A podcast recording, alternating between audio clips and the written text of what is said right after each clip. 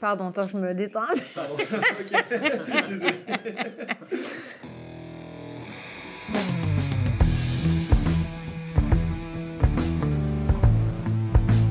Le vin, le jaja, le pinard, le pif. Il existe une ribambelle de termes pour désigner ce breuvage que nous aimons tant, le jus de raisin fermenté. Et c'est parce que nous l'aimons plus que tout que nous voulons mieux comprendre ce qui fait un bon vin. Cépage, climat et terroir y participent, mais avant tout, il y a la patte des vigneronnes et des vignerons. Je suis Romain. Je suis Florian. Je suis Antoine. Nous sommes trois copains et nous vous emmenons à la rencontre de ces hommes et de ces femmes dans leur domaine pour les interroger sur la magie de leur métier et leur vie au milieu des raisins, des vignes et des barriques. Bienvenue à toutes et à tous dans le bon grain de l'ivresse.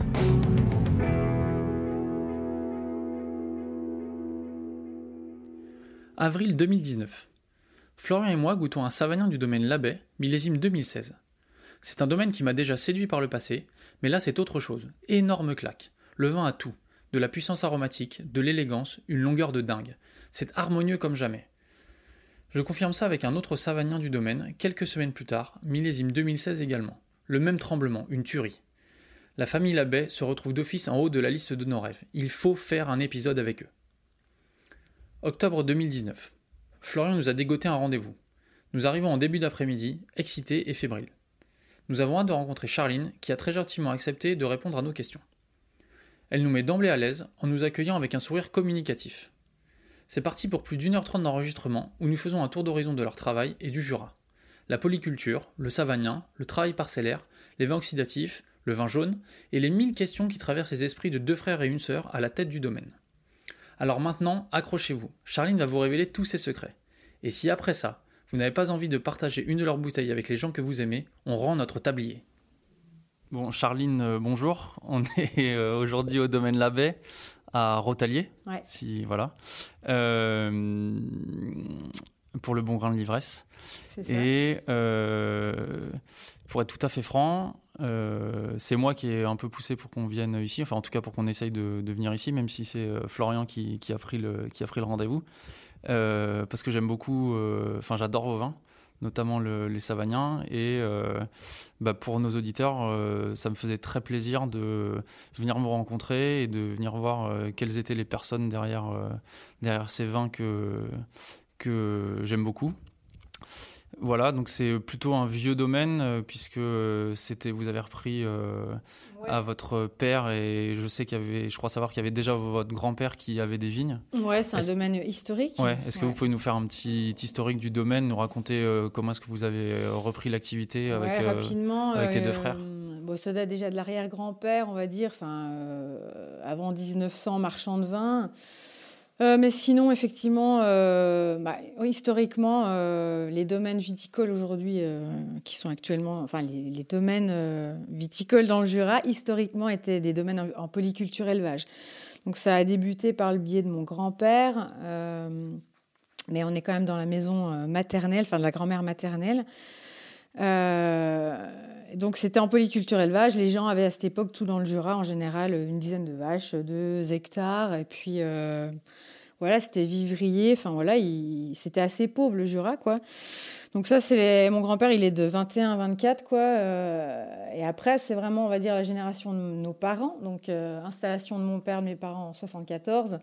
Donc là où il y a une autre dimension qui s'ouvre, euh, effectivement, on conserve, il travaille avec le, grand-père pendant une dizaine d'années, il conserve les vaches, mais rapidement, en fait, il veut se se spécialiser et il veut euh, aller plus loin dans la, connaissance des terroirs, euh, la viticulture.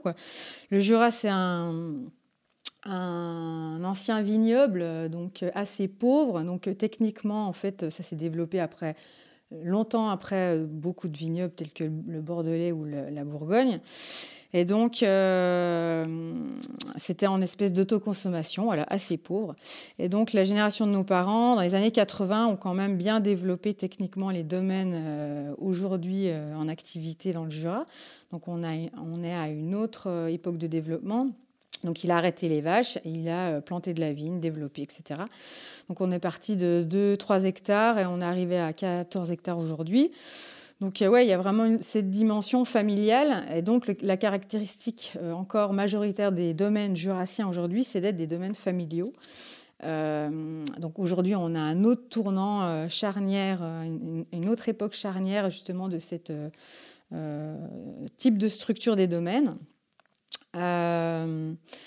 Donc nous, ben, on est né euh, une fratrie de trois enfants, euh, voilà. Euh, nos parents sont partis de rien, ils ont œuvré, vraiment passionnés.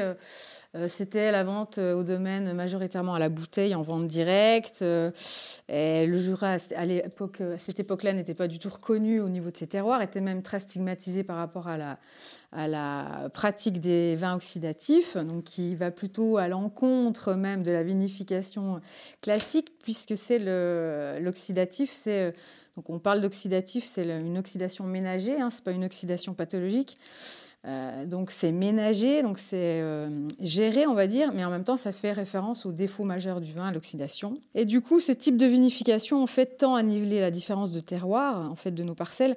Donc si vous voulez, nos parents, enfin mes parents, ils ont œuvré en fait pour euh, faire reconnaître les terroirs potentiels du Jura dans ce contexte difficile en fait où on avait ce type de goût et donc qui a tendance à niveler les différences de terroir, en fait, puisque ça donne un goût tellement fort que voilà, on, va euh, cacher euh, l'expression des sols, euh, voilà. Donc mon père a été un partisan, enfin on est une des maisons assez précurseurs dans les années, donc on va dire en 86, où ils ont commencé à communiquer sur les vins de climat qui était plutôt un, donc un, synonyme qu'on attribue à la Bourgogne, voilà, qui, a été développé par les moines, etc. Enfin, qui était où il y a le parcellaire qui a tout été euh, dessiné, euh, hiérarchisé, etc. Le Jura, rien à voir, euh, beaucoup plus pauvre, voilà. Et donc, il n'y avait pas cette notion de vin de climat, donc on a commencé à communiquer. Donc, à cette époque-là, mon père, il a récupéré pas mal de vieilles vignes de plus de 50 ans, qui à cette époque-là n'étaient pas du tout intéressantes parce qu'en baisse de rendement, etc. et donc, étaient à la recherche de ces terroirs. On a commencé par mettre en avant le nom de nos parcelles cadastrales par le biais de vignes de 50 ans. Donc lui était euh, un peu plus averti que d'autres et c'était son, fer de lance de rechercher euh, l'expression de ces vieilles vignes. Mais il continuait par manque de moyens techniques, humains, sur son entreprise, vu qu'il l'a développée en termes de plantation, de vente. En fait, le type de vinification était encore légèrement sur l'évolution, l'oxydation. Donc on sentait encore pas précisément il sentait qu'il y avait un gros potentiel de terroir. Les vins, il y avait de la matière, de la longueur, du grain. Euh, mais après, il y avait euh, ce style de l'époque, toujours un peu sur l'évolution. Donc il y a plusieurs euh, dates sur le domaine où on évolue dans notre style de vin. Et donc l'arrivée de notamment Julien, mon grand frère de 6 ans, mon aîné, qui, a donc, qui est de 73, ayant fait ses classes en Bourgogne, lui arrive et donc est tombé amoureux des vins sur lit en Bourgogne. Euh, donc là, on passe en fait à un, type de volume du foudre à l'époque du père et du demi-muit sur une seule parcelle. On passe en fait à la, pièce. Donc on donne une diversité de goût par le biais de ces différentes barriques sur une même cuvée. Il rafraîchit nettement le style. On a beaucoup de styles de réduction. Enfin voilà, il y a toute cette palette aromatique qui s'ouvre. Après, une, donc à ce moment-là, euh, de 98 à 2008, en fait, on produit donc des vins euh, sur le domaine. On est, on est sur euh, donc enfin, à cette époque-là, on est sur 9 hectares, on va dire, majoritairement sur des chardonnays. Ces vieilles vignes issues de sélection massale. Donc la massale, c'est le contraire du clone. Donc un clone, donc euh, c'est euh, la multiplication x fois d'un plan euh, qualitatif qui a été sélectionné pour ses qualités. Et donc, à contrario, nous, notre berceau, ce qui a défendu nos parents, ce qu'ils nous ont transmis, c'est justement le, fait d'avoir ce patrimoine de vieilles vignes de plus de 50 ans qui, de par leur âge, si vous voulez, les clones, ça date des années 80, donc du par leur âge, on est forcément sur des sélections massales. Une sélection massale, c'est une diversité d'individus euh, sur une parcelle, et donc euh, avec des qualités, des défauts, enfin en tout cas des différences. Et nous, on met en avant ce, fait de justement être contre le clone qui a beau avoir la, plus belle des qualités, en fait appauvrit le, vin fini et même le vivant végétal. Euh, appauvrit et donc la massale, elle, on a beau avoir des défauts, ben, tous nos, nos différences font qu'on pixelise et qu'on donne beaucoup plus de grains, de complexité au vin, de résistance, de vie, enfin naturelle. voilà, on n'est pas sur une approche, on va dire, où on veut manipuler avant tout, euh, s'autosatisfaire en tant que petit euh, chimiste. Enfin voilà, on est, on est sur en fait, euh, on a tout à portée de main. et donc, enfin, tout est relié dans ce que je vous dis. Ouais, c'est le, c'est donc le Jura. De par ses velléités, c'est le fait d'avoir été un peu pauvre, à la traîne quelque part par rapport techniquement à d'autres vignobles, en fait, nous a permis de conserver également jusqu'à aujourd'hui, en fait, un patrimoine qui s'est conservé. En fait, on n'a pas perdu euh, plein, plein de choses. Je suis désolée, je fais pas mal de digressions. Non, non, mais c'est intéressant. Et du coup, c'est difficile de tenir le, le, sujet euh, initial. Donc, euh, comment on a repris ces vignes et tout. Donc, en fait, c'est ce qui nous façonne aujourd'hui et pourquoi on s'est fait connaître, c'est d'avoir initié des vins houillés dans les années, enfin, fin 90, on va dire, à l'époque où il y avait peu de, domaines qui vinifiaient de cette manière, donc dans un contexte de, de vignobles méconnus, de, de potentiel de, géologique, enfin, euh, de terroirs méconnus. Et donc Julien est arrivé là. Donc je vous disais, ouais. Euh, donc pendant dix ans, on a fait, voilà, on a gagné en précision, en fraîcheur sur un autre, type de vinification qu'on a euh, techniquement un peu rénové entre guillemets, enfin innové, je veux dire, par rapport à nos parents. En fait, les parents, ils ont fait toute la fondation, je dirais, euh, du domaine au niveau euh, vigne parcellaire. Ils ont initié la vente, mais après, en fait, donc nous aujourd'hui, on est dans un contexte beaucoup plus confortable où on a, j'aime pas ce terme, mais un outil de production. Euh, enfin, on est assez confortablement assis et en fait, on a le confort et le luxe de pouvoir encore améliorer tout ça. et puis au niveau nous de notre travail, c'est beaucoup plus confortable et moins astreignant. voilà, on on a une polyvalence dans ce qu'on fait. Enfin, donc nous, on est un collectif euh, de donc mes deux frères et moi-même. Donc c'est vrai qu'on a, euh, on est, on a grandi ensemble. On a été euh, baignés les trois. En fait, on, a, on est tombé amoureux du, de la nature, de la liberté qu'on pouvait y avoir, euh, et du terrain de jeu, enfin, et de, du milieu naturel dans lequel on baignait. Donc, on, a, on est tous tombés amoureux de la vigne, du vin. Ça a dû jouer euh, la convivialité, le côté festif. Enfin, bon, après, ça, la dégustation technique, ça vient un peu après. Mais bref, on a adoré ce, cette enfance dans ce milieu. Et du coup, on a décidé les trois de continuer de travailler. On a pris goût à ce travail manuel à la base on aime en fait le côté euh, manuel, faire avec les mains et puis de la sensibilité. Euh. c'est vrai que le vin au niveau agricole, euh, c'est intéressant parce que la dégustation donne une autre dimension en fait. Vous pouvez poser des questions, sinon je vais faire un monologue. je, vais... y aller. Faut, ouais, faut m'aider. Il y aura une question technique un peu après, mais. Enfin, sinon, je, déjà poser continue dans mon truc, mais du coup. Non, j'ai posé une première question là sur ce que tu disais sur le travail de, ton père, qui allait pas un peu à contre-courant de ce qui se faisait euh, ici dans le Jura. Comment est-ce que ça a été perçu par euh, les gens euh, localement? Et comment est-ce que ça a été perçu à l'extérieur par les consommateurs ou les professionnels du vin? Bah, effectivement, localement, ça a été un peu incompris au début, puisque je dirais les consommateurs lambda, quoi, parce qu'ils ont tout de suite cru qu'on faisait, on avait une approche commerciale et purement mercantile, enfin commerciale. Euh, on abandonnait nos racines euh, parce qu'ils n'avaient pas l'ouverture, euh, la connaissance globale des autres vignobles.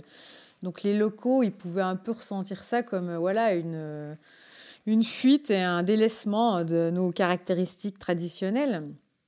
donc effectivement, on a petit à petit, plus on a développé notre image, on a perdu une clientèle, bien sûr, mais en en gagnant une autre, beaucoup plus connaisseuse et amatrice, en fait. Euh, donc euh, la population locale, voilà, n'a pas forcément compris. Je ne sais pas dans quelle proportion les gens. On a toujours, on continue de vendre du vin localement. Eux, ils sont dans leur formation, ils ont été un petit peu à la traîne, mais petit à petit, d'autres locaux nous ont rejoints et ont compris le goût du vin. Enfin voilà, ils ont évolué à leur rythme. Et en parallèle, dans les années 90-2000, ben, les premiers importateurs, en dégustant, en venant déguster des vins du Jura, ben, se rendre compte d'un potentiel et d'un rapport qualité-prix intéressant et donc euh, trouve un intérêt. Et donc c'est là que l'export se développe, euh, nous permettent de développer un petit peu la vente à l'export à un peu plus gros volume. Enfin, on n'est pas obligé de vendre à la bouteille, euh, d'aller démarcher les comités d'entreprise. voilà, enfin, ça, donne une toute autre dimension économique, mais non, non seulement économique, mais dans notre passion du vin, on rencontre des interlocuteurs qui sont plus connaisseurs, plus intéressés. C'est quand même plus intéressant que, que, que quand on, parle avec des gens qui n'ont aucun vocabulaire. Ou, donc il faut bien connaître, euh, il faut bien commencer à un moment. Mais voilà, euh, aujourd'hui, on se cultive tous. Enfin, le vin, ça devient, je pense, euh, plus accessible à une, masse plus importante de gens. Enfin voilà, les, civilisations évoluent dans leur connaissance, dans leur culture, et le vin, ça fait partie intégrante de, la France. Voilà, euh, voilà, comme on a été un petit peu, ça a été perçu quoi. Donc oui, on a, je pense qu'on a été un des domaines locomoteurs comme d'autres.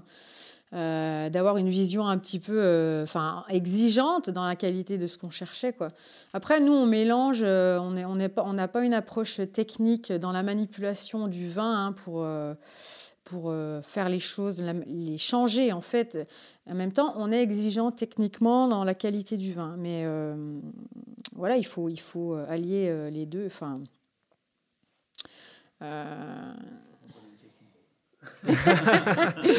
J'ai effectivement une, question si tu as terminé. Euh, je vais refaire un petit saut en arrière. Tu parlais de vinification tout à l'heure, enfin, tu as presque abordé le sujet. Et tu as aussi parlé à plusieurs reprises de vin houillé. Ouais, euh, on l'a pas précisé. du coup, voilà, je voulais faire un petit, petit, point de vocabulaire. Ouais, dans le Jura, on euh, précise automatiquement parce que houillé, voilà, on est dans un contexte de vin euh, oxydatif. Donc, nous, même sur nos étiquettes, en général, c'est marqué vin houillé, ce qui est un, synonyme complètement occulté dans la majeure.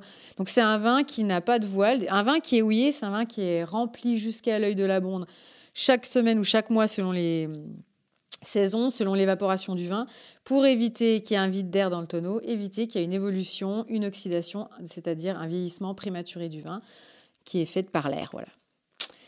Euh, voilà. C'est venu d'où pour ton père la, philosophie d'intégrer le parcellaire et de mettre en avant les terroirs plus que les méthodes de vinification euh, oxydatives bah, Lui, c'est un terrien, euh, voilà, lui, c'est un paysan. Enfin, à la base, notre métier, c'est d'être paysan. Aujourd'hui, il y a eu tout un, une, enfin, une activité d'onologue qui s'est créée il y a 20 ans, on va dire. Euh, il y a des métiers annexes qui se créent euh, d'autres, mais à la base, c'était un paysan. Tu vis dans le vivant tout le temps. Enfin, Et donc, le terroir, la terre, travailler la terre, euh, voilà, tu, tu, enfin, tu es quand même dans une région viticole. Tu goûtes des raisins. Tu, tu sais que le, raisin, ça, ça vit. Il y, a, vin et vin, et un, vin, euh, enfin une vigne en tout cas, elle enfante des raisins qui ont du goût sur un terroir particulier, et, donc pas une terre trop riche en matière organique. Enfin, c'est, euh, donc la notion, elle est, euh, je pense, c'est, la culture du vin, enfin de la vigne qui est très très vieille, et du coup, on sait que la vigne, c'est pas comme un maïs, enfin un maïs. En même temps, une carotte, pareil, on va avoir des terroirs qui vont donner plus de goût à certaines carottes on en parle moins. C'est ce que je disais dans le vin, c'est ça qui est intéressant, c'est cette dimension qui est encore euh, qu'on a moins sur d'autres productions agricoles, qui est cette euh, élaboration, cette transformation du fruit au vin. Et je pense que c'est ça qui donne cette dimension qui semble un peu magique et, qui transcende, et qui rend un, produit complètement plus subjectif, un complexe. Mais euh, voilà, enfin, mais après, quelque part, c'est la même chose pour les maraîchers d'aujourd'hui. Je pense que on met plus en avant aujourd'hui les différents types d'agriculture par le goût des, produits. Donc une tomate, finalement, c'est la même chose. Et donc où il a eu ce goût, je pense par connaissance et culture de la vigne. Donc on sait que le berceau, c'est très vieux et que on sait qu'il y a, il y a, 20 euh, de consommation courante et 20 de terroirs. Enfin, il y a des grands terroirs qui transcendent. Le terroir, c'est surtout le sol qui transcende le goût du vin. Et vous, aujourd'hui, vous avez des, grosses différences de, de, terroir. Enfin, vous avez euh, quatre ou cinq chardonnays différents, euh, deux ou trois savagnins différents. c'est quoi les, les, différences que vous avez de terroir, c'est tous des vins où il y a des, des, des, grands, des bons terroirs, des grands terroirs. On n'a pas de vignes ou, enfin, euh, nous, alors, donc, par rapport à ça, actuellement, par exemple, on a relativisé un petit peu la notion d'âge. Euh, le cheval de, fer de bataille de mes parents, enfin de mon père, c'était euh, effectivement ces sélections massales d'un certain âge qui fait qu'on a moins de production, donc une, une, concentration, une densité du vin forcément qui donne plus de goût, enfin moins de raisins plus de densité, plus de goût. Finalement, aujourd'hui, on relativise euh, cette notion, nous, parce qu'on se rend compte que de toute façon, du moment qu'une vigne est plantée sur un bon terroir, ce qui est en général le cas, enfin en tout cas sur notre domaine ou euh, dans le Jura, il y a des, très beaux terroirs. Euh, et ben automatiquement, même à 5-7 ans, on a une expression de terroir minéral qui va changer entre une jeune vigne et une vieille vigne, c'est surtout la densité, le, la chair, la matière en fait. Mais euh, dès le début, on aura une expression de minéralité. Surtout quand il est en bio, forcément, ça exacerbe enfin, le côté euh, expression euh, du terroir.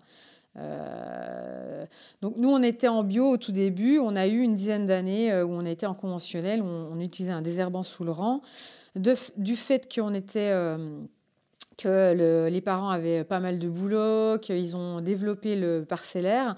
On a eu recours à un moment à ce désherbant rang, surtout du fait qu'on était en contexte de vieilles vignes, euh, donc euh, des rangs serrés, donc difficilement mécanisables.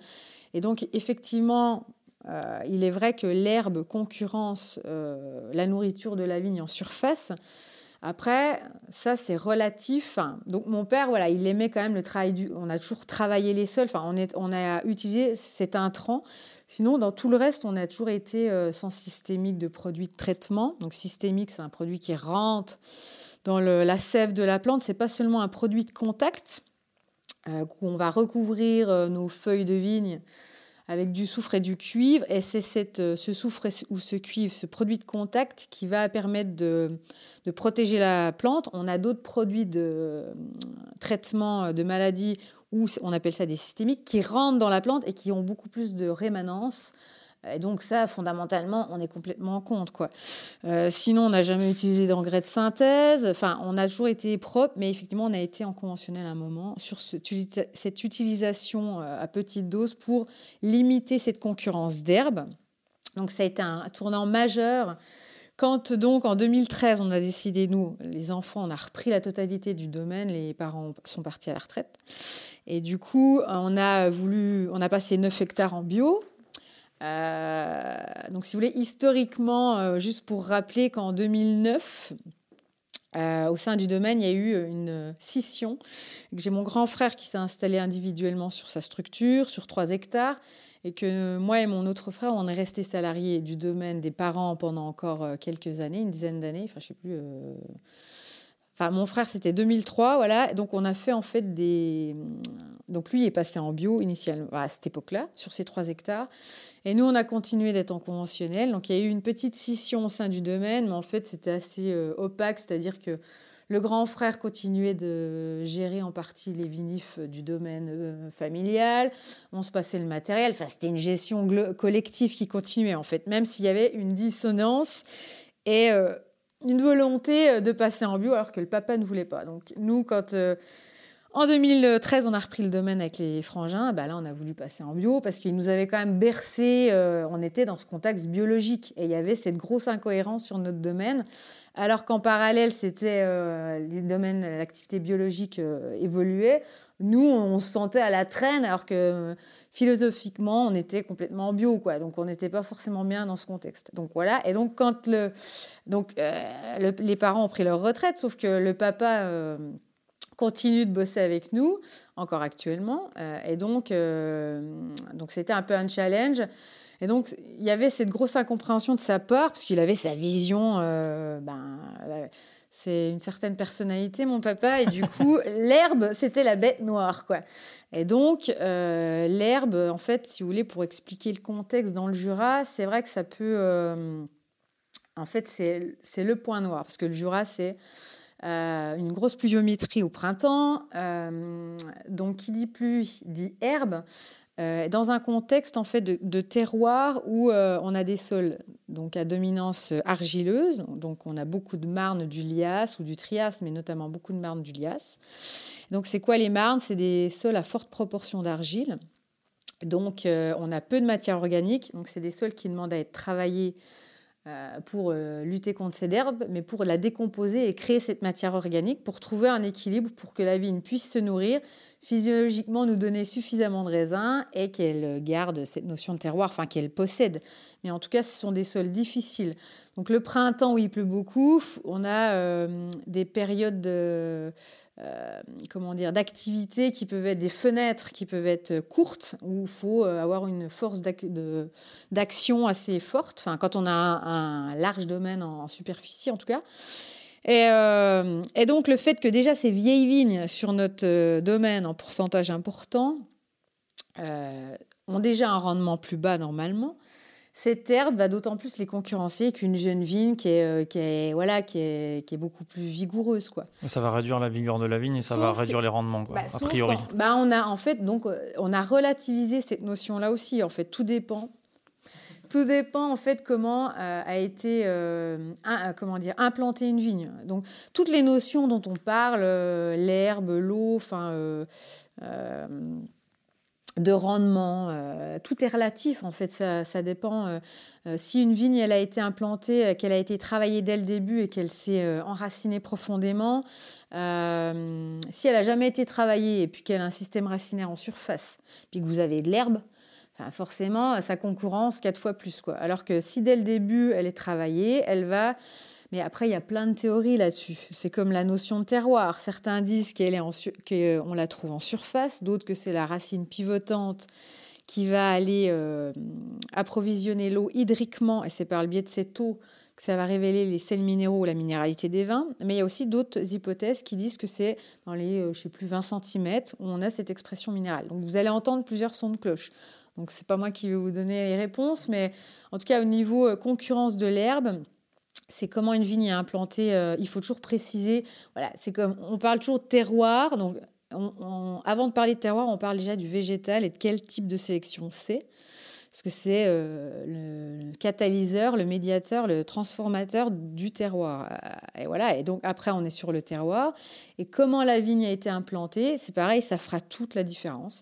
Donc cette notion, donc nous, on a effectivement avec des vieilles vignes aujourd'hui, on arrive à des rendements tout à fait euh, bon. Euh, selon les années, physiologiquement, la vigne, elle va être capable de plus donner que d'autres. Et il ne faut pas non plus avoir peur, euh, comme un millésime 2018 où on a eu 60 hecto-hectares. Eh ben, c'était magnifique. Quoi. On avait du jus. Enfin, on entendait à un moment, voilà, à moins il y a de, à moins as de rendement, à mieux c'est. Non, il faut que la vigne, elle soit pareille en vitalité. Si tu as 5 hecto-hectares, je suis désolée, tu n'as pas une, une, vitalité dans ta vigne qui, enfin, qui semble s'exprimer, quoi, pour moi.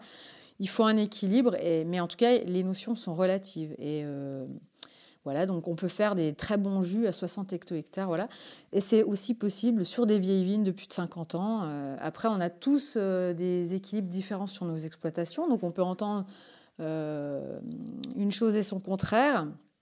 J'imagine que l'équilibre, il dépend aussi du, terroir, que vous n'avez pas le même équilibre sur tous les, toutes vos parcelles. Voilà, voilà, tout à fait. Il y a des terroirs beaucoup plus austères, beaucoup plus équilibrés. Oui, tout à fait, bien sûr.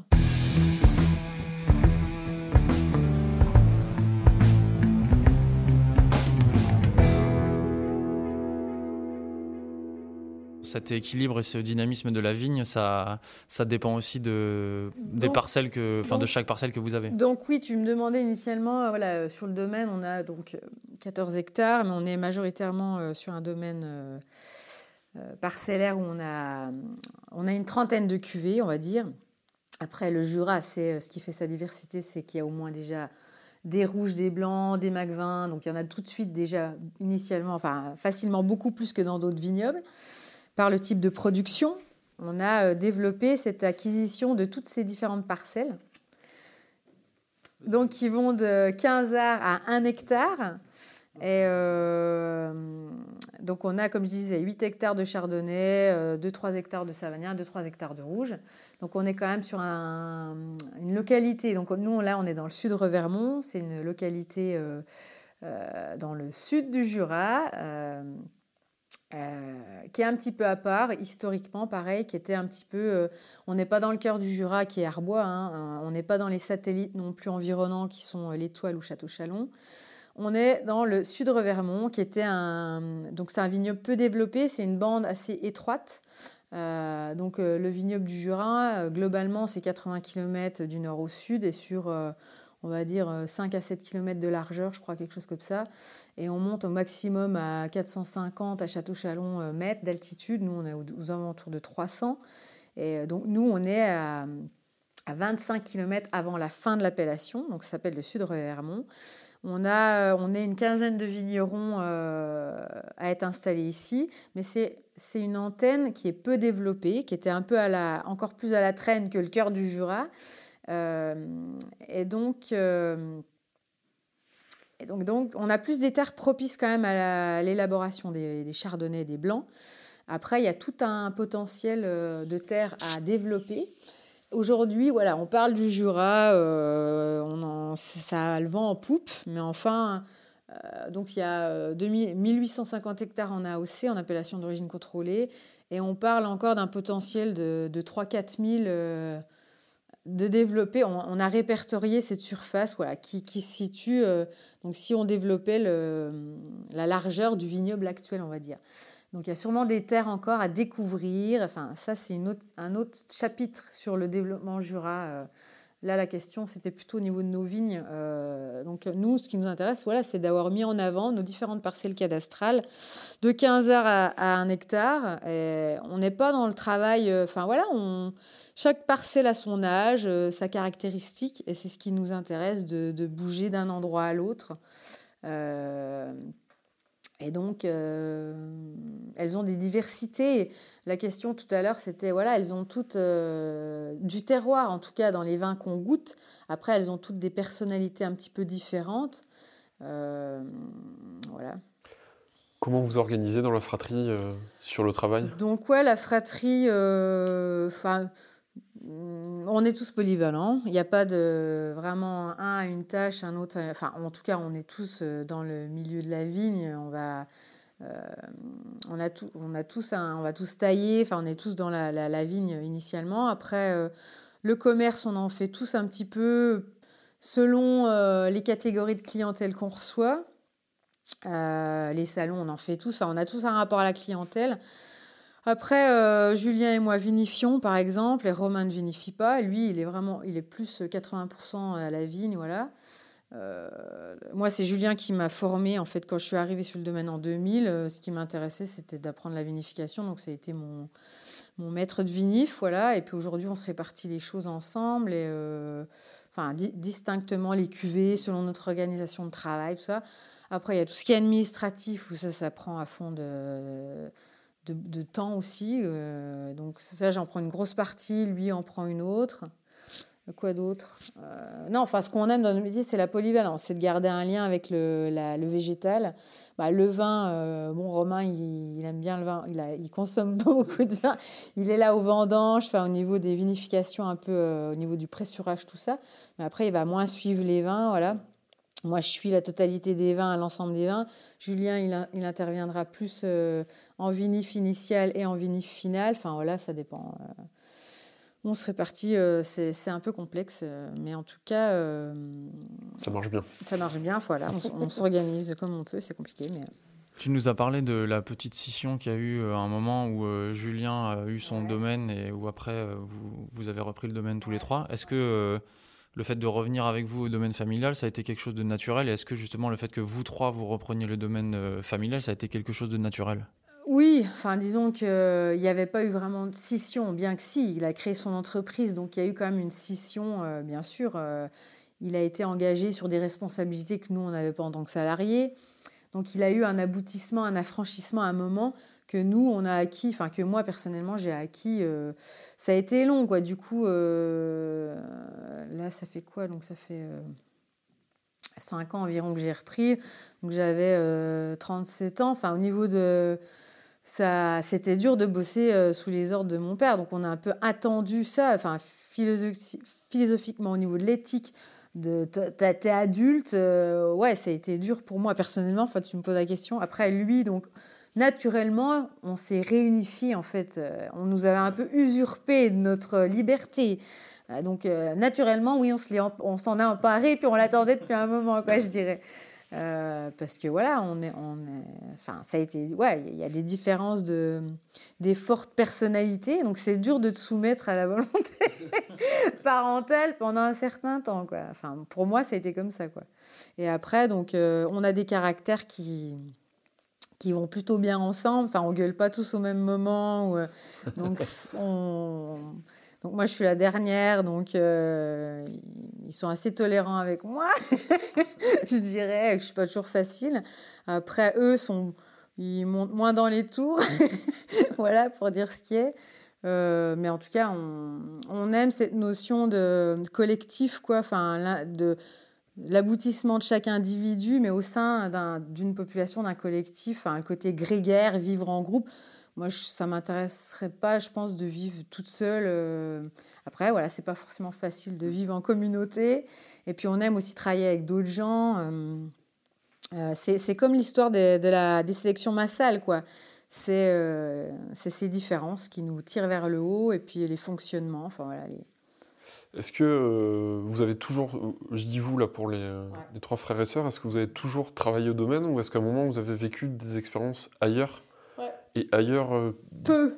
Que de domaine et ailleurs que dans le monde du vin? Non on, a, non, non, on a été essentiellement euh, baignés et on a bossé là-dedans. Enfin, euh, on a tous eu, si tu veux, des expériences professionnelles euh, dans des domaines par le biais de nos études. Mais non, après, au niveau responsabilité, non, parce que moi, j'ai appris vraiment le métier. Je suis arrivée à 20 ans il y avait cette telle synergie en fait euh, avec les frangins, tout, euh, les amis autour. Enfin, c'était tellement confortable et euh, jouissif, enfin, quelque part. Et d'être sur un domaine familial où tu as quand même des facilités bah, de t'émanciper dans ton travail aussi.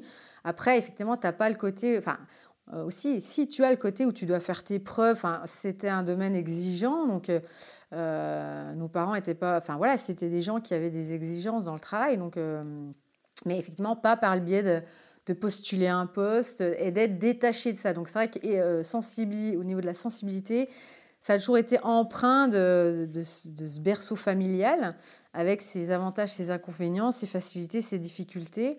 Euh, donc, euh, moi, effectivement, j'aurais aimé à un moment peut-être m'émanciper et ça aurait été peut-être plus facile euh, après. Donc, Julien, il a, hum, je réfléchis, euh, il s'est installé en 98 après un pseudo BTS Viti, mais qu'il n'a pas fini. Euh, en fait, non, je crois que. Donc, Romain, lui, il a, fait peu d'études.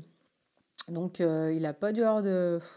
Si c'était tellement riche ici, il y avait du job. Enfin, je veux dire. on nous a... Moi, je, pense que j'aurais souhaité qu'on pousse à l'extérieur. J'avais du mal à prendre ma décision. J'aurais voulu à un moment bosser dans le para-agricole parce que j'aime, mais j'y connaissais rien à 20 ans. Euh, limite, je savais pas ce que c'était qu'un raisin foulé. Enfin, donc foulé, un raisin foulé, c'est un raisin qu'on écrase pour, euh, pour qu'il libère son jus. Notamment, nous, au niveau des pressurages, on fonctionne pas comme ça, mais je le précise. Donc, c'est quand on écrase la vendange pour que ça se presse plus vite. Et donc, euh, voilà, moi, j'étais, j'avais la fibre agricole, mais le vin, j'y connaissais rien à 20 ans, donc j'ai tout appris à ce moment-là. Et donc, euh, les garçons, ils étaient plus euh, euh, connaisseurs, ils avaient fait des études dans la vigne. Moi, j'ai pas fait du viti, j'ai appris sur le tas, voilà. Et donc, non, on n'a pas eu beaucoup d'expérience à l'extérieur, effectivement. Parce qu'il y avait cette synergie, quoi.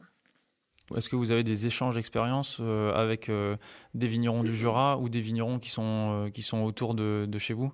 Il y, a, il y a, quelques domaines assez connus à Rotalier, enfin assez prestigieux, on va dire. Ah bon, les Dont vous.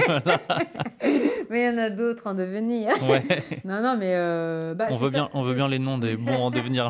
non, mais c'est ça qu'on aime dans le Jura, c'est que c'est une mentalité assez saine et de proximité. Donc. Euh, après, c'est un territoire où il y a effectivement ce caractère assez écologique. Donc, il y a 14% euh, de la surface des vignes qui sont en agriculture biologique, donc c'est pas rien. Je crois qu'on est, enfin, on est peut-être passé au troisième, vigne, troisième rang de vignoble avec la plus grosse surface bio ou deuxième, je sais plus, mais je crois qu'on s'est fait passer devant. Euh, mais donc, euh, niveau mentalité, on se connaît tous. Euh, on est assez sur les mêmes longueurs d'onde. Enfin, là, dans le sud de Revermont, sur les, une dizaine de domaines, on est 4-5 à être en bio. Enfin, je veux dire, donc c'est quand même dans le Jura, ça fait vraiment écho de travailler en agriculture biologique, dans la mentalité des gens qui sont installés. Et ça attire même des gens, je pense, qui veulent être en agriculture biologique, parce que c'est synonyme de territoire préservé. Euh, euh, c'est pas de, c'est pas un vignoble intensif, euh, monocultural. Euh, donc c'est un, territoire à 43% de forêt. je vous disais tout à l'heure, le sud Revermont, c'est il y a peu de vignes en densité. On est aussi, il y a beaucoup de pâtures. On est en, relation avec la filière à Comté.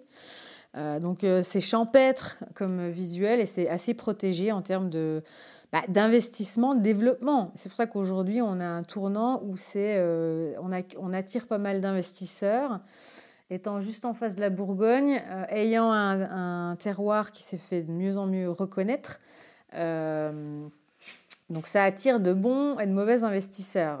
et donc, au niveau économique, les, structures se sont confortées. Les structures historiques, j'entends, se sont bien confortées, se sont développées. Euh, après, on accueille aussi pas mal de jeunes agriculteurs qui développent des petites structures. Mais euh, ça manque un petit peu de capacité d'économique pour se développer. Enfin, euh, il faut des défricheurs pour voilà, développer le vignoble. Euh, donc ça attire des jeunes agriculteurs, mais souvent on a peu de moyens et on est dans une philosophie où on n'est pas dans des exigences de, gros développement, enfin de grosses exploitations. Donc euh, ça, reste artisanal, ça amène des velléités. Voilà, donc c'est familial et artisanal. Donc c'est ça qui fait la, qualité aujourd'hui de nos structures. Euh, donc c'est mais ça peut attirer voilà, des, des, investisseurs qui peuvent aussi complètement déséquilibrer et casser ses qualités. Il en faut, il faut un équilibre en fait. Quoi. Donc, euh, Justement, tu nous parlais tout à l'heure là de du potentiel de développement euh, du vignoble qu'il y a avec les 3 ou 4 000 euh, hectares qui ont été identifiés comme possiblement plantables. Je ne sais pas si on peut utiliser ce terme-là. Ouais.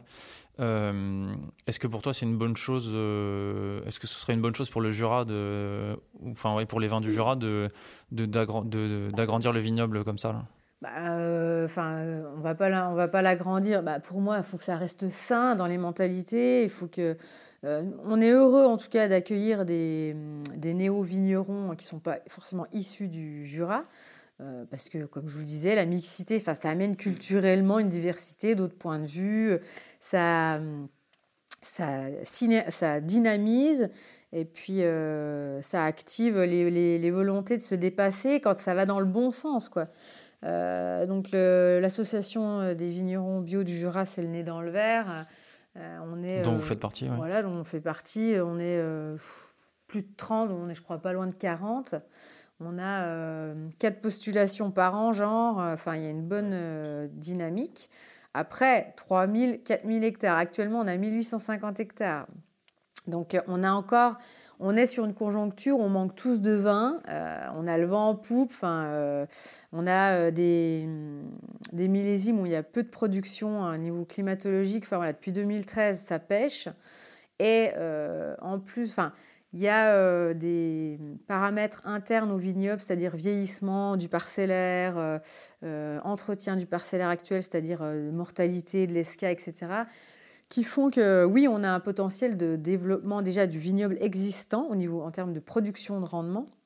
Après, on a aussi un potentiel de développer euh, le vignoble en plus par rapport à la vente, mais euh, faut pas que ça soit du jour au lendemain. Enfin, c'est pas là à 4000, on est à deux fois le vignoble existant. Donc, euh, ouais, ça va pas se faire du jour au lendemain. Non, faut... mais, mais, mais du coup, on est sur vraiment une autre époque. Et donc, dans 50 ans, comment ça sera je pense qu'il y aura du bon et du, et du, moins bon. Après, il faut que les Jurassiens aussi, euh, ou les gens qui viennent vivre dans le Jura, en tout cas, bah, développent de manière intelligente leur vignoble, dans une bonne entente. Enfin, mais euh, il y a un potentiel, mais ne, serait-ce que 500 hectares, c'est déjà beaucoup. En fait, chaque année, il y a environ 50 hectares de plantations qui sont faites. Donc c'est, c'est, ça semble pas beaucoup, mais pour un vignoble qui a 1800 hectares, c'est déjà quelque chose. ça fait 2% du vignoble pour tous les ans. Une petite dynamique, mais ouais. Euh, donc c'est, bon, mais tout dépend comment c'est fait. Quoi. Et, vous, sur ces, sur ces nouvelles plantations qui se font tous les ans, vous, vous envisagez d'agrandir le domaine? Ça vous intéresserait ce genre de choses? donc, nous, nous, la réponse, elle est qu'on on plafonne euh, en termes de travail et on souhaite garder un domaine artisanal où on touche à tout. De, garder nos activités dans le fondamental, la vigne. après, on n'a pas envie de devenir du tout des gens qui au bureau. J'en passe déjà trop de temps au détriment des vins que j'ai du, du mal. Enfin voilà. Et on, bosse avec des gens, donc en, période végétative, on bosse avec une dizaine de personnes. Donc c'est bien, mais tout le temps être avec des. gérer des, équipes, des gens, on est très sociable et en général, on, essaie de travailler avec des gens avec qui on, on a la même philosophie, la convivialité, tout ça. Mais c'est pas forcément tout le temps facile. Donc non, on plafonne et après de toute façon on peut pas abreuver toute la planète. Enfin c'est pas notre but de, non on n'est pas du tout. On, ne veut pas devenir des gestionnaires ou des gérants. Enfin. Vous voulez garder les mains dans la terre. Voilà c'est ça. On aime ce qu'on fait et puis on voilà.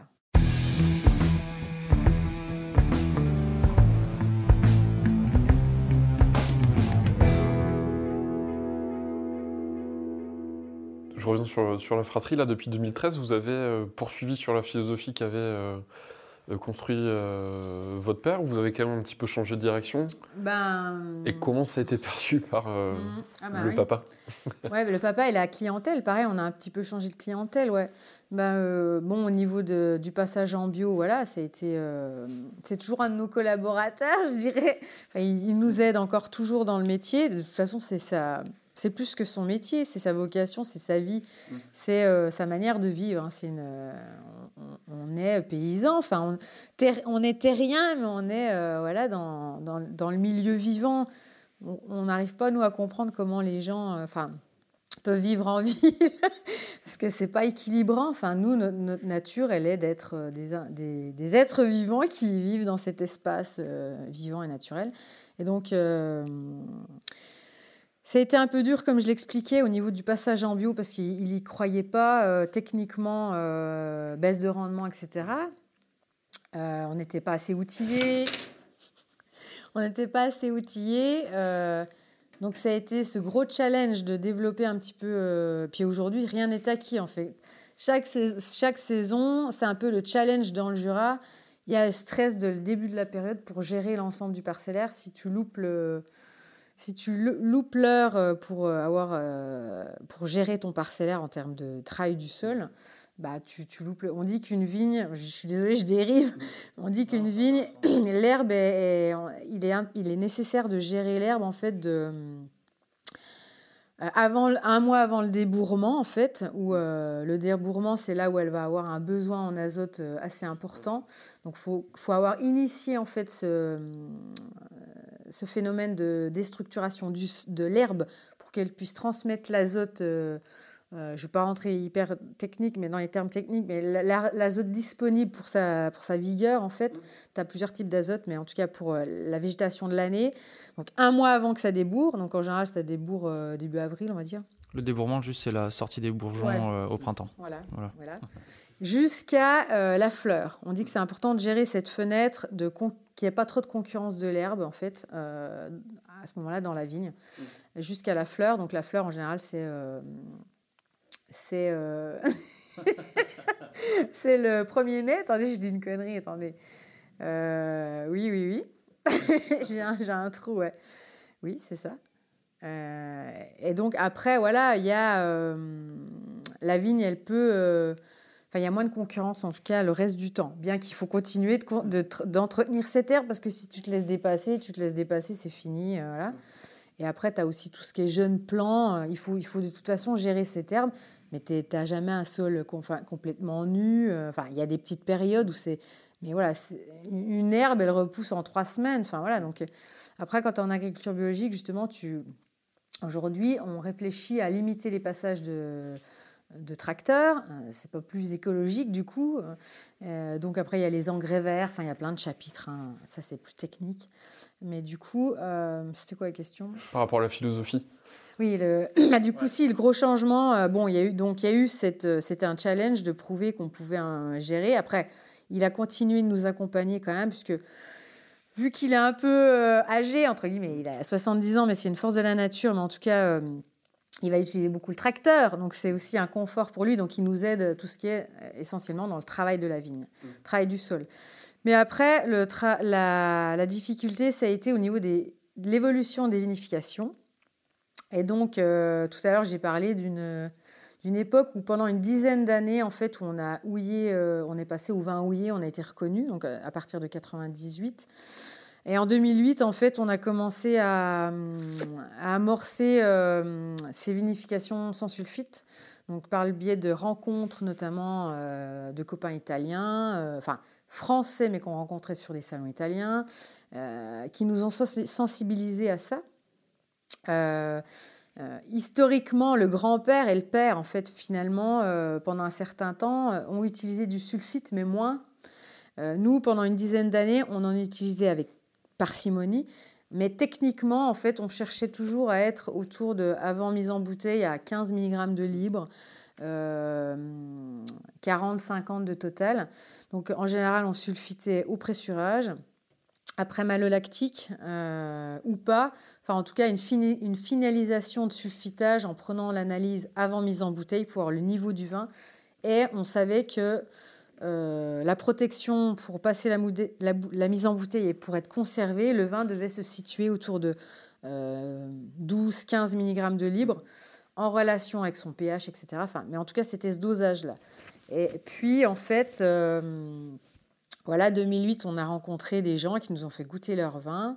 Donc, nous, venant d'un contexte jurassien avec vin oxydatif, on avait vraiment euh, trouvé en fait euh, notre style, enfin donc par le biais de Julien hein, qui a initié, euh, qui a pris en charge les houillages en 98 quand il est arrivé, comme je vous disais, ça a été une des dates clés du style des vins, comment ils ont évolué, du domaine, des, styles des vins, comment ils ont évolué. Et donc on a gagné en précision, en fraîcheur, tout en utilisant techniquement, pointilleusement, précisément ce sulfite. Euh, on était dans un style un peu plus classique à cette époque-là, mais en même temps, on venait d'un contexte donc oxydatif. Donc, euh, nos vins ont été nettement euh, reconnus par ces, par ces qualités-là de précision, de fraîcheur, d'arôme, d'arôme de vin élevé sur lit, quoi. Et après, en fait, 2008, on rencontre ces premiers, enfin ces vignerons qui nous font goûter ces vins sans soufre. Et là, on rebascule dans euh, des vins plus libres et qui peuvent avoir aussi un style aromatique où on peut revenir en arrière sur des, styles aromatiques où on s'écarte de la précision qu'on a gagnée. Donc, euh, en tout cas, ça nous a nettement parlé en termes de vins qu'on goûtait, avec l'émotion qu'ils nous ont transmis, le jus, enfin le grain des vins.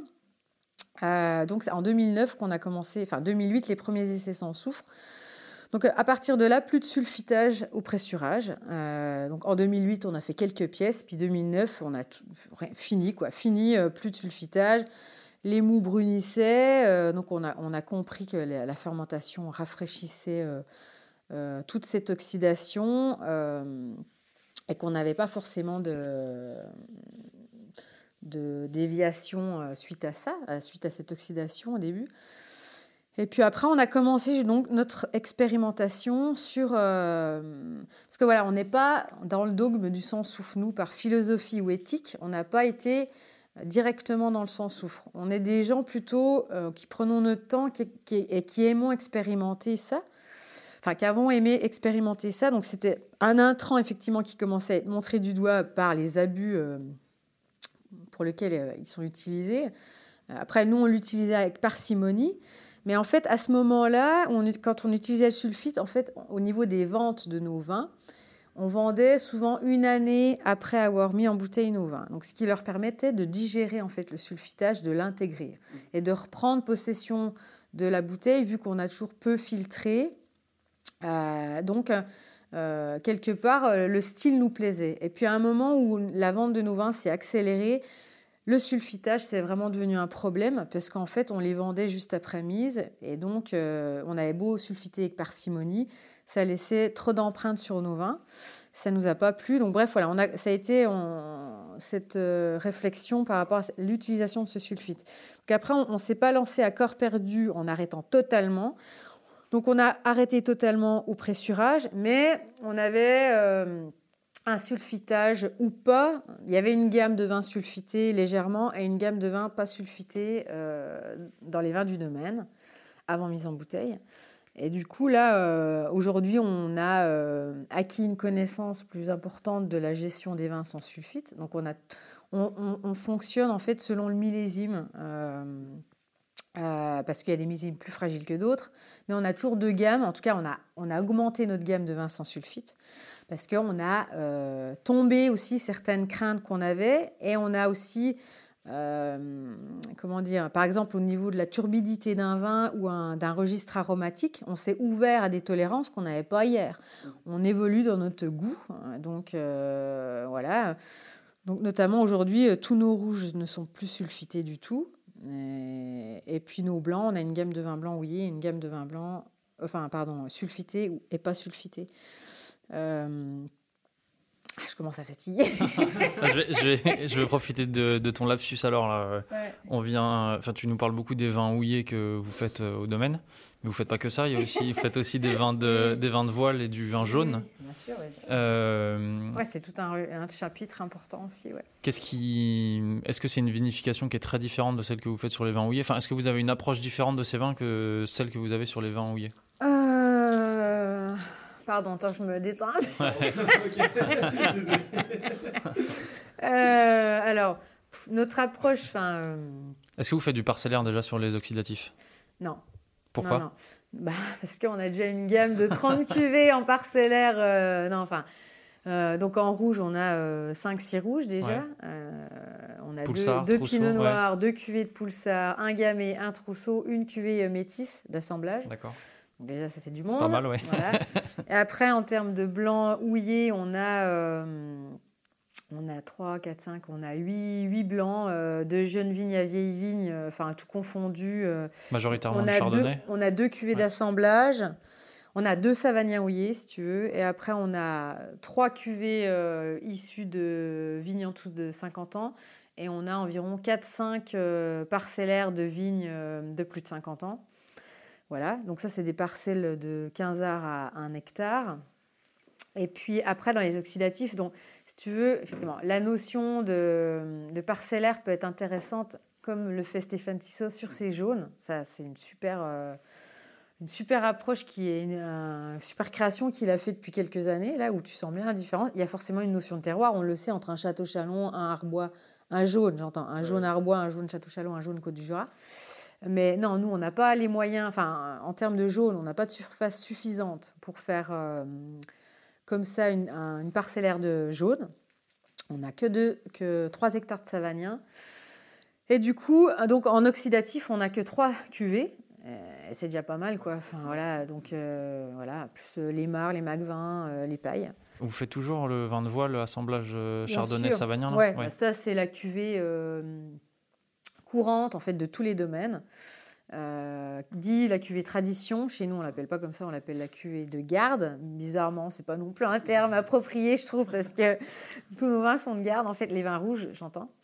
Euh, et donc euh, la question c'est, je pense qu'on a un style qu'on retrouve, bien que ces deux types de vinification sont contraires en termes de, en tout cas dans notre gamme globale, on, je pense qu'on a un style dans le domaine en termes de, finesse. Enfin, on cherche un certain esthétisme du vin, euh, une certaine précision, une certaine euh, euh, grain du vin, voilà qu'on retrouve autant dans un rouge, un blanc qu'un oxydatif. Effectivement, après, les oxydatifs, c'est un autre process entre guillemets. Il y a une méthode, il y a des choses à respecter comme on respecte des choses dans des vins euh, houillés, donc euh, voilà, élevés. Euh, oui, il y a des choses à connaître, bien sûr, c'est technique. Euh, je peux en parler après. Par, exemple, moi j'ai une question. Euh, sur, les, enfin, sur les vins jaunes, là, la législation elle dit que c'est 6 euh, ans et 3 mois minimum d'élevage. Aujourd'hui, est-ce que vous vous en tenez à la législation ou est-ce que vous faites des élevages plus longs que Nous, ça? les législations. non, non, mais c'est pas pour rien qu'elles existent, ces, ces législations. Elles ont, mais elles ont été établies à un moment avec, effectivement, dans un contexte particulier à un moment donné oui, euh, les 6 ans et 3 mois, ils n'ont pas été établis pour rien. Après, c'est un minimum obligatoire. Il a bien été établi euh, qu'entre un savagnin élevé 4 ans et un savagnin qui est élevé 6 ans, il acquiert, euh, au bout de 6 ans, quand même une autre typologie de vin qui est vraiment différente du savagnin, qui est élevé à 4 ans. Euh, à 6 ans, en 2 ans, on monte les marches en termes de hum, profil de vin. Enfin, un jaune, c'est un vin qui n'est pas tout à fait comme un autre vin, comme la majorité des autres vins, dans sa structure, euh, non, ne serait-ce qu'au niveau aromatique, mais en fait, dans ce qui se passe dans le vieillissement, euh, du vin en tant que tel, mais surtout de la bouche. Quoi. donc, le vieillissement d'un vin, donc on apprend qu'initialement, on est sur les arômes primaires, secondaires, tertiaires il y a une relation à l'oxygène et au vieillissement dans le temps.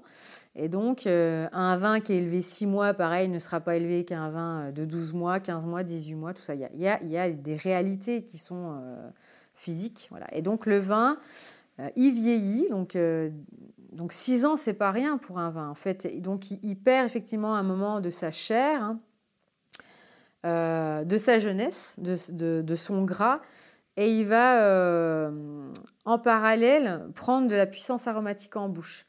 Euh, il y a une certaine concentration, puisque en général sur un jaune, il est mis en vieillissement à 13,5 et il finit en général à 14, 14,5 voire 15 degrés. Après, la question, c'est qu'effectivement, quel est, quand a été établi le 6 ans et 3 mois, euh, le standard du vin jaune, quel était-il il y a 50 ans? Quel est-il aujourd'hui? Il y a forcément eu des dérives euh, ou une amélioration, enfin en tout cas un standard qui a changé. Donc il y a des recherches qui ont été faites ou euh, des dégustations qui ont été faites sur des vins jaunes de 1700. Après, ils ont passé deux siècles et demi. Quoi. Donc comment était-il initialement? Donc il y a des hypothèses, en tout cas ça, il y a des, y a des, des références d'ouvrages qui ont été établies, c'est super intéressant de les lire. Mais en tout cas, ce que je voulais dire, c'est que voilà, entre un vin élevé 4 ans, c'est déjà énorme, 4 ans, et 6, il y a vraiment une marche dans le, profil du vin, et ce qui devient. Euh, et le jaune, euh, c'est pas anodin. Donc nous, on n'est pas absolument effectivement. Euh, non, nous en général, on est plutôt à la traîne avec le boulot qu'on a à faire. Donc en général, c'est 7 ans d'élevage, mais ça dépend par rapport à l'organisation du travail. le, le 6 ans et 3 mois, il est en fait minimum. Après, effectivement, c'est relatif par rapport au lieu où élevé ton jaune, puisqu'on parle de jaune de euh, cave sèche ou de cave fraîche. Euh, donc, effectivement, dans les années 80-90, se sont développés l'élevage des vins de voile, notamment les jaunes, dans des vieux greniers, euh, alors qu'initialement, ils étaient souvent dans des caves. Les vieux greniers, en fait, tout a moins d'isolation d'une saison à l'autre, donc ça va accélérer le processus d'oxydation. Ça va euh, vivre les différences de température des saisons. Donc ça peut monter à 35 l'été, avec davantage plus de facilité au niveau de la ventilation, ce qui est un phénomène important pour développer les bons voiles et pour limiter euh, les voiles pathologiques de volatiles, par exemple. Donc c'est très technique les vins de voile. Enfin voilà, il y a plein de choses, enfin plein de choses. En tout cas, il y a, il y a des paramètres à connaître. On parle de vin oxydatif, mais de toute manière, le vin est automatiquement élevé une année houillée on attend de faire un vin qui soit stabilisé microbiologiquement. On va pas faire passer le permis à un gamin de 6 ans. Voilà, c'est pareil, il faut qu'il y ait une maturité. il faut qu'il y ait une maturité. Euh, il faut que ce soit déjà un bon vin houillé pour que ça commence à faire. Il y ait une stabilité et puis qu'il y ait une maturité dans le vin, en fait. L'élevage du vin, donc on a peu parlé de vinification pour le moment, mais l'élevage du vin, euh, nous, on est pour des élevages. Euh, il, y a une, il y a une gestation, il y a une il y a, comment dire, donc on parle de fermentation, ça c'est les adolescences du vin. Et après, il y a une maturation. Et euh, donc quand on est, alors tout peut se respecter. Un vin, euh, tout type de vin a le droit d'être là en fonction de ce qu'on attend de lui. Un vin élevé six mois, fringant, euh, sur un terroir moyen pour offrir son fruit est tout, aspect, tout à fait respectable, autant qu'un vin. Mais moi, pour nous, l'aboutissement, enfin les grands terroirs, en tout cas, c'est des vins qui vont s'élever plus longtemps. C'est des vins qui vont s'élever plus longtemps. On est sur des fermentations longues, c'est des processus, on, travaille avec le temps. quoi. On ne grille pas les étapes et il y a une gestation qui va, créer cette complexité, cette qualité. Euh, du coup, nous, autant sur nos rouges, on est sur des élevages de 5-8 mois. On est plutôt sur des vins de fruits, des vins joviaux euh, à boire dans la jeunesse entre 3 et 5 ans. Euh, il y a aussi une notion de terroir, bien sûr, mais a davantage de notions de fruits, je dirais, à garder sur leur jeunesse. Sur nos blancs, là, je pense qu'on est sur des, grands terroirs, puis des grands vins. Qu'est-ce qui fait qu'un c'est un grand vin? Pour moi, un grand vin, c'est quand même avec une notion de garde et d'âge, qui va quand même euh, dépasser certains, euh, certains temps de garde, où on va avoir toute une succession de styles aromatiques, mais en tout cas qui va se conserver, qui va, il va être aussi bon dans la jeunesse que vieux, mais il a ce potentiel de garde, quoi, on va dire. Euh, et, donc pour ça, il faut qu'il y ait une gestation qui soit assez euh, lente et complexe, enfin en tout cas pas en deux mois. Quoi. Euh, donc c'est, nous on est sur des élevages de, 15 à 18 mois. Après, du fait qu'on travaille sans souffle maintenant, donc pendant l'élevage en tout cas, après on, a deux gammes, mais on travaille légèrement moins longtemps en élevage, vu que le vin est moins protégé, il évolue plus vite. Donc on est sur des élevages de blanc de 15 mois environ. Et et en tout cas, euh, suite à ça, euh, voilà, le, sang, souffre. En tout cas, c'est un phénomène qu'on adore, euh, qui nous permet de continuer d'observer le vivant et de vivre avec le vivant. donc, pour ce faire, on, ne va pas, on va pas, comment dire, filtrer énormément nos vins, peu ou pas, ou pas filtrer peu ou pas sulfiter, mais en tout cas, les vins sans soufre, ils vont effectivement évoluer après la mise en bouteille, qui va quand même plus ou moins les violenter, euh, ils peuvent avoir une, oxydation prématurée en fait après cette mise en bouteille. Le fait qu'on ne filtre pas beaucoup, le milieu vivant va reprendre possession de la bouteille, recréer un milieu. Et si on a eu une oxydation prématurée, un euh, des légères aromatiques d'évolution, on peut revenir en tout cas sur de la réduction et on dit qu'un vin, c'est une année après la mise en bouteille où tu peux avoir une première photographie un peu stable de ton vin. Et après, il évoluera dans le temps, mais en tout cas, il faut quand même lui laisser le temps de reprendre euh, ses moyens dans la bouteille, de recréer le milieu. Quoi. Pierre Auvernois dit que euh, c'est autant de temps euh, dans la bouteille que de temps d'élevage pour que ça commence à goûter. C'est vrai, c'est vrai, j'ai déjà entendu ça. Ouais, Bah voilà, ouais, il a tout dit. Quoi, Après, Ouais, si on l'a déjà attendu 4 ans en élevage. Euh, bah, euh, il nous, euh, il nous a parlé. C'est ce c'est ce qui se dit pour les jaunes. Après, ils, viennent, de, ouais, ils viennent de mettre en bouteille un jaune qui a été élevé 20 ans, donc on n'est pas prêt de le goûter celui-là. ouais, après, tout est relatif, encore une fois. Quoi. Ça dépend ce qu'on fait avant et pendant la mise en bouteille. Si, si on filtre, si on, on, met en bouteille avec une grosse machine, pas. Et c'était intéressant, enfin, je, rebondis sur ce que tu disais là, sur les jaunes, euh, qu'à 4 ans, tu as quelque chose et qu'à 6 ans, ça fait la différence. Vous, vous êtes plutôt à 7. Euh, Pierre Auvernois disait que. Euh, il dit Ok, 6 ans et 3 mois, c'est la législation. On sait qu'à partir de ce moment-là, c'est un jaune mais euh, on peut le laisser 7 ans, 10 ans, 15 ans, 20 ans, et puis ce sera pas la même chose. Non. Et finalement, qu'est-ce que c'est un, qu'est-ce que c'est un jaune quoi? Enfin, voilà, parce que celui qui a 15 ans, c'est pas du tout le même que celui qu'on a 6, et pourtant on, on, continue d'appeler ça un vin jaune. Bah, qu'est-ce qu'un jaune? Oui, effectivement, oui, c'est, le mythe, comme je te dis, et le mythe, le mythe qui évolue euh, de, par, de par un contexte de climat euh, qui, qui, qui, façonne quand même grandement les caractéristiques de nos vins du Jura, comme je l'avais émis comme thème c'est quand même un, un, gros catalyseur, en tout cas euh, exacerbeur de, de différences. Le climat, ça fait beaucoup de choses, ouais. Mais après, ouais, 10 ans, 15 ans, après, on expérimente euh, le vin. Enfin, oui, comment a été établi ce standard? Ça, il en sait mieux que moi là-dessus, quoi. Ouais, c'est clair. C'est intéressant. Le domaine Labbé est un précurseur euh, sur beaucoup de sujets, là, tel que tu le dis depuis le début? C'est quoi pour toi les. beaucoup de sujets, je sais pas, non. Ouais. C'est quoi pour toi les challenges à venir euh, pour, euh, pour ta fratrie et dans les vignes et sur la partie vinification qui t'intéresse un peu plus?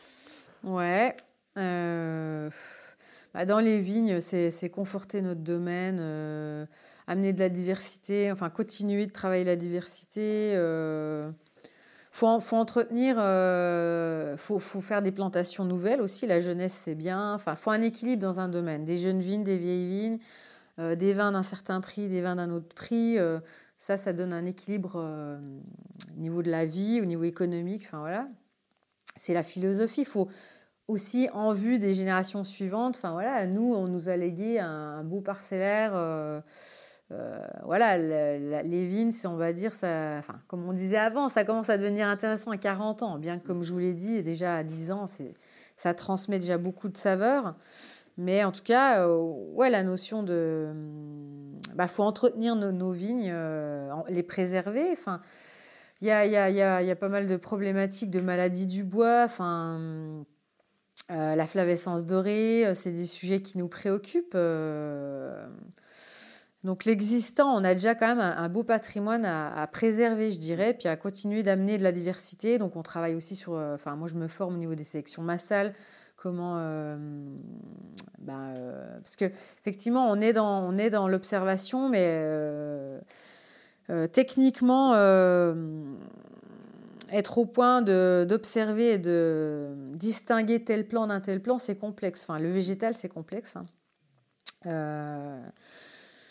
Je cherche en même temps, que je réfléchis, je suis désolée.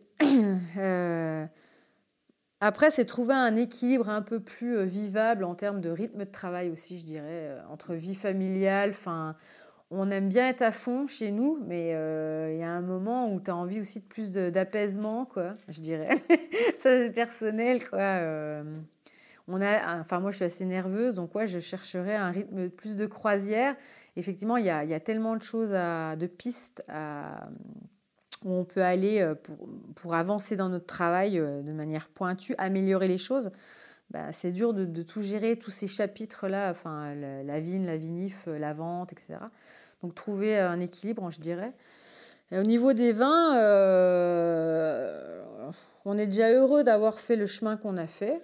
je trouve qu'on a été plus dans le dépouillement, on s'est écarté un petit peu euh, parce que bien qu'on n'est pas trop interventionniste, pas trop dans la manipulation, on a toujours essayé de mettre en avant euh, la vie du vin, le terroir, la minéralité.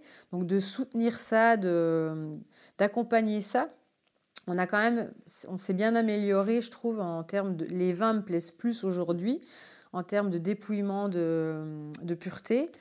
Euh, et même, euh, enfin, ouais, il y a moins de classique, il y, a un peu moins de style classique, c'est un peu plus brut, un peu plus naturel, je dirais. Euh, plus proche du raisin, quoi. Et après, il y a, y a d'autres choses sûrement à explorer. Mais si tu veux, chaque millésime, en fait, est différent, en fait. Et le vigneron, son travail, c'est de cerner ça, quoi. C'est cerner quel est le potentiel et les caractéristiques du millésime Et c'est pas forcément évident, bien que tu l'as suivi toute l'année. Enfin, si, mais, mais il n'y a, a, jamais un millésime pareil. Et euh, c'est ce qu'on aime dans notre métier. Donc, de toute façon, le millésime, le climat, euh, l'année fait que. Il y, a, un bassin de, de, découverte et techniquement, il faut, acquérir un petit peu plus d'expérience encore. Et, cerner euh, ce qu'il y a à cerner dans le vin. Après, il y, a, des expériences, enfin, des expérimentations à avoir. Ça, c'est culturel. Euh, aujourd'hui, il y a un foisonnement de types de contenants, mais il y a quand même une, mouvance dans le type d'approche artisanale du vin qu'on fait. Euh, effectivement, on, a, on est comme des enfants, y a, on fait un peu ce qu'on veut. Enfin, économiquement, on, vit plutôt bien. Donc, on a le, la, capacité d'essayer des amphores, mais quelque part, on se retrouve tous, euh, les vignerons. Il euh, faut faire attention de ne pas quitter en fait les qualités qu'on a acquises non plus. Quoi. Donc euh, il faut, il faut, il faut pas toujours abandonner telle règle au détriment d'une autre parce que tu as envie d'expérimenter quelque chose. Mais en même temps, il y a des choses à expérimenter. Enfin, voilà. Donc les, macérations, c'est un sujet actuel. Après, euh, il y a peu, par exemple, c'est un sujet que je prends, euh, il y a peu de macération de blanc. Euh, c'est vrai qu'on a, a été pas mal intéressé par ça au début, parce que c'est un procédé en plus qui était ancien. Donc ça nous plaît bien quand on dit que c'est ancien. Après, c'était adapté aussi à une surtout en Italie, dans un contexte de justement chaud, enfin, par exemple. Donc, il faut tirer parti des, de ce qui a été fait dans un certain contexte. Mais donc les macérations, par exemple, ça nous a plu parce que c'était quelque chose de nouveau. Après, je trouve qu'il y a par exemple des peu de macérations qui me plaisent aujourd'hui. Ça peut être vite terreux. Euh, enfin, c'est les, les, bons vins, ils sont durs à faire aussi, quoi. C'est pour, pour les macérations là, parce que ce côté-là là, que tu t'aimes pas trop, tu parles de ça en, en général ou chez vous? Ou ce que vous, vous avez fait En général, non, Nous, on a fait deux, trois essais. Là, on vient, de on vient de réitérer un essai. Sur les chardonnays ou le savagnin Sur euh, bah, plus le savagnin, ça nous plaît euh, plus parce que c'est un cépage. Euh, enfin, le chardonnay aussi, ça peut être intéressant parce qu'on a des vieilles sélections de chardonnay. Le Jura, c'est un vieux vignoble, donc effectivement, tu as un patrimoine de vignes ancien et existant avec une grosse diversité de chardonnay, de pinot noir, de savagnin parce que justement, les clones sont arrivés que tardivement euh, dans le Jura. Quoi. Donc, tu as encore un patrimoine. Euh, donc, il y a notamment les melons à queue rouge, qui est un type de chardonnay qu'on trouve dans le Jura, mais certains disent que c'est un chardonnay qui s'est adapté au Jura, d'autres disent qu'on peut le trouver ailleurs aussi en Bourgogne. Donc, je ne suis pas en pélographe, en tout cas, je m'intéresse un peu au sujet. Mais euh, donc, on a une typologie de chardonnay qui peut être intéressante, avec une pigmentation dans la peau. Et puis, euh, qui a une typologie, on dit, euh, qui peut donner des, des, chardonnays un peu surmûris, comme ça, assez aromatiques. Donc, il y a des choses à extraire dans la peau, notamment. Donc, pour une macération, c'est plutôt ce qui est intéressant, ce qu'on recherche. Et également, sur le savagnin, ça me plaît plus parce que, justement, c'est un cépage qui est aussi reconnu pour avoir euh, une peau un peu épaisse et avec une notion épicée dans ses, dans ses, dans ses peaux. Donc justement, la macération, bah, voilà, c'est ça, c'est l'extraction aromatique au niveau de la baie et de la peau. Quoi. Euh, donc euh, après, il y a des choses à expérimenter. Il y, a des, y a des très beaux essais que j'ai goûtés sur d'autres domaines, les Bodines ou Catherine Hanoun notamment. Euh, on a fait un premier essai, nous, en 2014, avec 9 jours en carbonique en macération. On, a été obligé d'arrêter parce que ça commençait à piquer. En carbo, vu que tu n'as pas le jus qui baigne forcément dans tes baies, il y a de l'air et donc ça a plutôt tendance Piquer, ça veut dire piqûre acétique. donc se transformer en vinaigre. C'est ça. donc on a la bactérie qui a commencé à se développer. Donc on a pressé ça a été, on n'a pas eu de déviance euh, extrême. Ça a gagné légèrement quelque chose en aromatique. ça faisait un savagnin houillé, euh, euh, voilà, aromatique, légèrement épicé, mais avec une structure de bouche classique, je dirais, sans extraction de tanin ou autre. L'année dernière, on a fait un, un an de macération en égrappé, je crois, pur, en amphore. Euh, donc ça, on a pressé ça avant les vendanges. Donc ça, c'était l'extrême inverse. Euh, très riche, très tannique, hein, j'imagine. Euh, ouais. avec beaucoup de texture. Oui, tout à fait. Certains, pour qui ça gêne, comme moi, où ça plafonnait au niveau des tanins. pour d'autres, pour lesquels c'était. Mais là, c'est, on vient de l'entamer l'élevage en barrique, donc c'est pas un vin fini. En tout cas, enfin, il y a eu, mais en tout cas, il y a, y a, ça a été donc, il y a plusieurs méthodes. Il y a carbonique, pas carbonique, combien de temps d'élevage, euh, euh, un pourcentage de carbonique, c'est-à-dire grappe entière, j'entends par là. Quand je dis carbonique, c'est grappe entière. Euh, donc, tu as plusieurs possibilités en fait. Et là, cette année, on a fait, là, on vient de presser, on a fait 20 jours de macération. sur Savagnin, toujours. Hein. donc là, c'est assez joli au niveau aromatique. après, ce qui, nous, ce qui m'intéresse, moi, c'est de ne pas être trop sur l'extraction de tanin, c'est de conserver cette, euh, cette bouche gaie qu'a le savagnin par son acidité, sa verticalité. Alors que quand tu fais une macération carbonique avec la rafle, en grappe entière donc, euh, la potasse qui se trouve dans la rafle va faire précipiter l'acidité en fait. Donc ça a tendance à adoucir ces caractéristiques que moi j'aime dans le savagnin.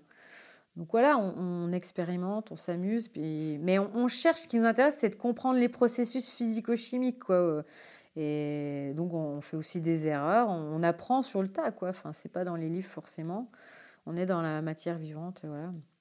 Et donc les perspectives, euh, ou faire d'autres types de vins rouges, peut-être plus longtemps élevés, euh, euh, un petit peu plus travaillés, parce qu'on ne les travaille pas du tout, on est sur le fruit.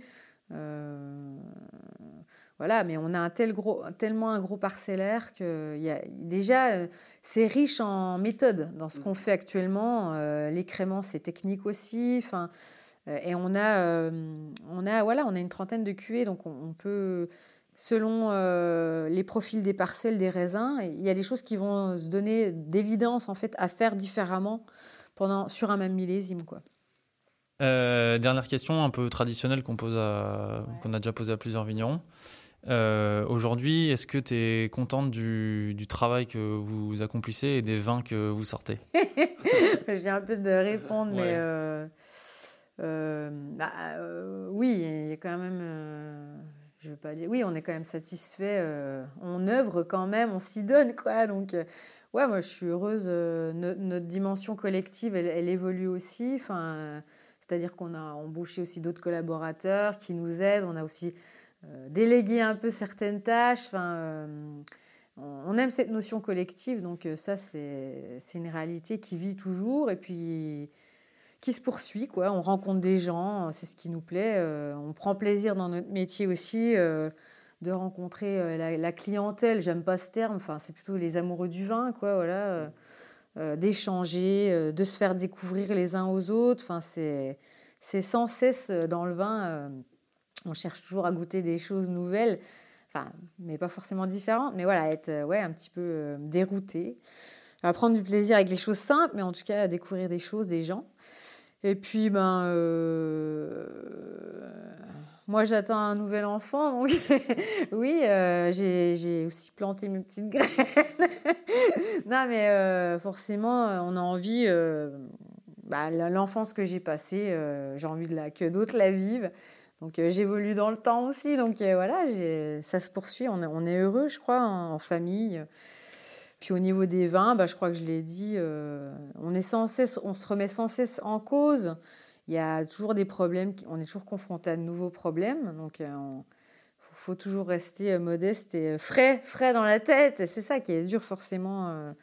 on n'est pas forcément toujours en force et en joie pour aller de l'avant, mais Enfin, en tout cas, euh, il faut quoi. C'est comme ça qu'on arrive à, bien avancer quoi. Donc, euh, on a tout pour être heureux euh, dans notre Jura. Il y, a, y, a, y, a, vraiment une bonne mentalité et de belles rencontres, voilà, qui est en, qui est en devenir. Ouais.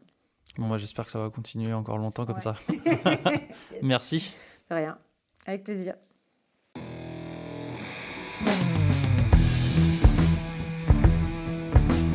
Et voilà, nous arrivons au bout de cette riche interview. Merci Charline de nous avoir ouvert les portes du domaine et d'avoir répondu à nos questions avec tant de franchise. Nous aimions déjà vos vins, en voir les coulisses n'a fait que renforcer notre amour, d'autant plus après la dégustation. Et oui, parce qu'après cet enregistrement, nous avions soif, très soif. Alors nous avons goûté quelques jus, de très beaux chardonnays, un pinot noir tout en élégance et un vin de paille millésime 1995 à se damner. Chères auditrices, chers auditeurs, la famille Labbé fait de grands vins, c'est indéniable. Ne passez pas à côté.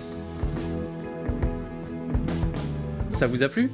Alors on compte sur vous pour nous mettre 5 étoiles dans votre appli de podcast favorite. À la réalisation, c'est toujours les mêmes, Antoine Msika, Florian Nunez et moi-même Romain Becker. Merci à Emmanuel Napet pour le mixage, à Emmanuel Doré pour la musique originale et à Lena Mazilu pour les graphismes. On va maintenant faire une petite pause dans nos publications pour un bon repos estival. On revient en septembre avec des vignerons confirmés, un couple attachant au tout début de son aventure viticole et surtout, on vous prépare une grosse surprise pour l'automne. Prenez soin de vous, passez un bel été, mais par-dessus tout, buvez bon